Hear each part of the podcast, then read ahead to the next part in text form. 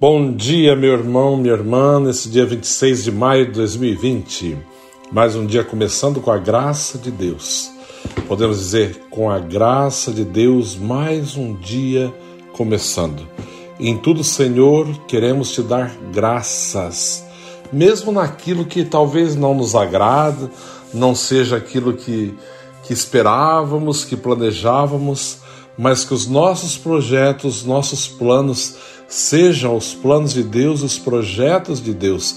Queremos assim na semana da unidade, a semana em preparação para Pentecostes, colocar toda a nossa vida nas suas mãos, Senhor. Sermos assim realmente dirigidos pelo Espírito Santo, assim como São Paulo foi dirigido, né?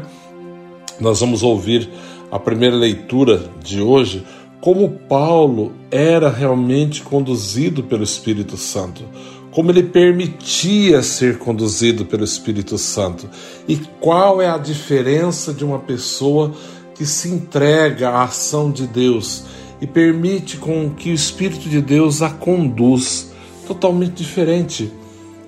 Paulo está dizendo, né? Ele está falando da realidade que ele foi, ele anunciou tudo que ele viveu, tudo que ele sofreu e que agora ele é responsável se alguém se perder, porque a parte dele ele fez.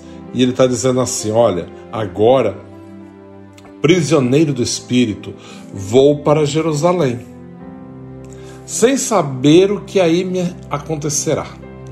Sei apenas que de cidade em cidade o Espírito Santo me adverte, dizendo que me aguardam cadeias e tribulações, mas de modo nenhum considero a minha vida preciosa para mim mesmo, contanto que eu leve a bom termo a minha carreira e realize o serviço que recebi do Senhor Jesus, ou seja, testemunhar o Evangelho da graça. Agora, porém, tenha certeza de que vós não vereis mais o meu rosto, todos vós entre os quais passei anunciando o reino. Portanto, hoje dou testemunho diante de todos vós, eu não sou responsável se algum de vós se perder, pois não deixei de vos anunciar todo o projeto de Deus a vosso respeito. Veja que responsabilidade, né? Como Paulo se dirige. Que bom, né? Imagina chegar nessa, nesse ponto da vida, ter a certeza de uma missão cumprida, né? Que realmente fez aquilo que agrada a Deus, aquilo que é a vontade dele. Isso é importante, né? Isso é a riqueza maior que alguém pode ter nesse mundo. Ter a certeza de que tudo que fez e viveu foi para o serviço do reino, né? Foi realmente para a construção do reino, tendo a plena consciência de que a vida é dirigida pelo Espírito Santo, é conduzida, que eu não faço nada se não for por Ele, Ele me conduzindo, me orientando. Daí ele diz assim, né? ele, ele tem consciência, o Espírito me adverte de cidade em cidade, tudo que me aguardam, cadeias, tribulações, mas de modo nenhum considero a minha vida preciosa para mim mesmo, contanto que eu leve a bom termo a minha carreira e realize o serviço que recebi do Senhor, né? Faz lembrar a frase que São Paulo fala: Combati o bom combate, guardei a fé. Só me resta agora receber a coroa que o justo juiz me dará um dia, né? A coroa da vida eterna depois do trabalho, do sofrimento, da perseguição, de tudo, mas ter a certeza que o prêmio maior vem de Deus e é nele que nós esperamos. Não é que você, nesse dia, meu irmão, minha irmã, espere em Deus, Ele é a tua resposta, Ele dará para você aquilo que realmente é o teu prêmio eterno então não desanime, continua lutando, né, mesmo com toda a dificuldade. Sei que muitos com medo, ainda com questão de pandemia, alguns preocupados, outros assim um pouco já meio, né, até desenvolvendo uma certa neurose em relação a isso. Eu, eu acho que temos que tomar cuidado, claro, é óbvio, isso é prudência de nossa parte, mas não podemos esquecer que Deus é maior do que isso e Ele que dirige os nossos passos Ele que protege a nossa vida, Ele que guarda-nos todos os momentos da nossa vida. Então confia no Senhor, coloca o teu coração, a sua vida totalmente entregue nas mãos dele, para viver assim também um pouco como Paulo vivia, né? Paulo não considerava a vida dele aquilo precioso, tão importante para si mesmo, mas o importante para ele era terminar o trabalho que Deus confiou a ele, né? Realizar o serviço que recebi do Senhor. Isso era algo mais, o que tinha de mais importante. Veja que Paulo aquele é totalmente desapegado, totalmente solto, totalmente entregue, né? Ele não é egoísta, ele não está pensando nele, o que ele vai fazer, como que vai ser, as minhas coisas. Não, não, não. Ele está preocupado em cumprir aquilo que o Senhor pediu para ele, né? Cumprir realmente o seu dever como cristão, de anunciar, né? O Evangelho, mostrar o Evangelho de Cristo, o Evangelho da graça a todos aqueles que ele encontrar. Essa deve de ser a nossa preocupação, deveria de ser a nossa única preocupação, né?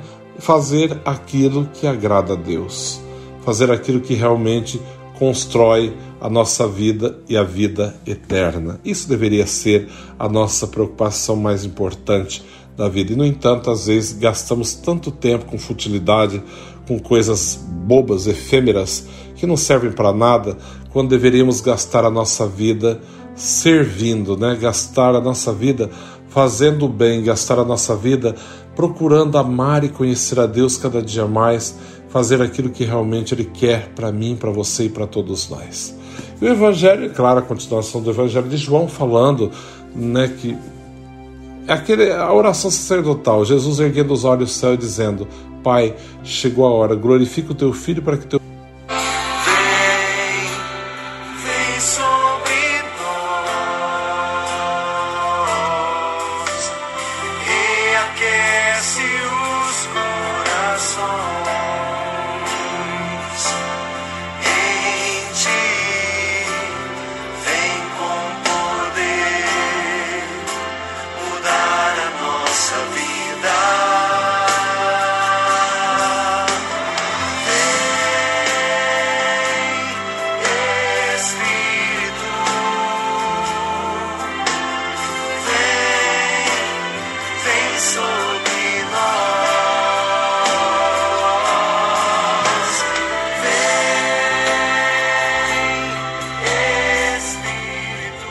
nada se Deus não mover em mim, mover em ti, em todos nós, essa santa vontade, esse gosto, né, realmente pelas suas coisas e um desejo ardente do céu. A certeza de que Deus jamais nos abandonará, jamais, né? Sempre estará do nosso lado em todos os momentos da nossa vida. Que você possa ter realmente um santo dia, né? E peça essa música que eu coloquei no início é o Veni Creator, né? Vem Espírito Criador, as nossas almas visitai, enchei-nos do seu amor com vossos dons celestiais.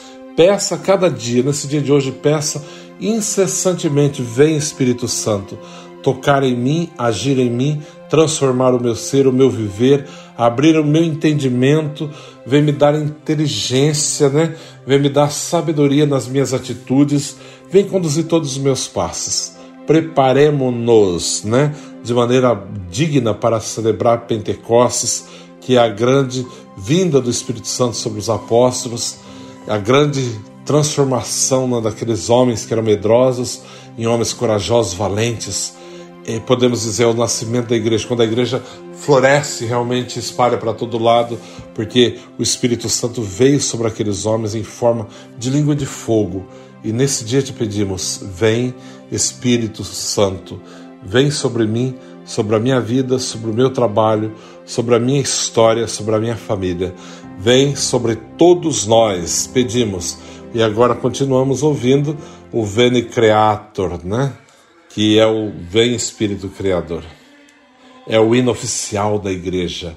Né? Nossa igreja é linda. Ah, mas a igreja tem pecado. Tem, é formada de homens e mulheres. Mas a igreja é linda porque a igreja é Cristo. Ele é a cabeça da igreja. A perfeição de tudo que Deus faz, veja.